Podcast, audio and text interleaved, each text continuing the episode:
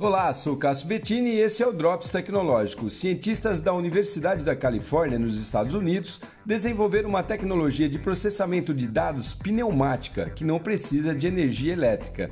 Os avanços nessa área são bem grandes. A cada momento, pesquisadores procuram criar ferramentas que possam consumir menos energia ou energia alternativa para fazer funcionar as máquinas de processamento de dados que estão cada vez mais exigentes.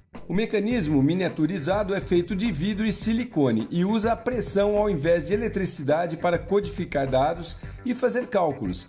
Trata-se de um biochip minúsculo que incorpora uma técnica conhecida como microfluídica para fazer funcionar experimentos básicos de automação.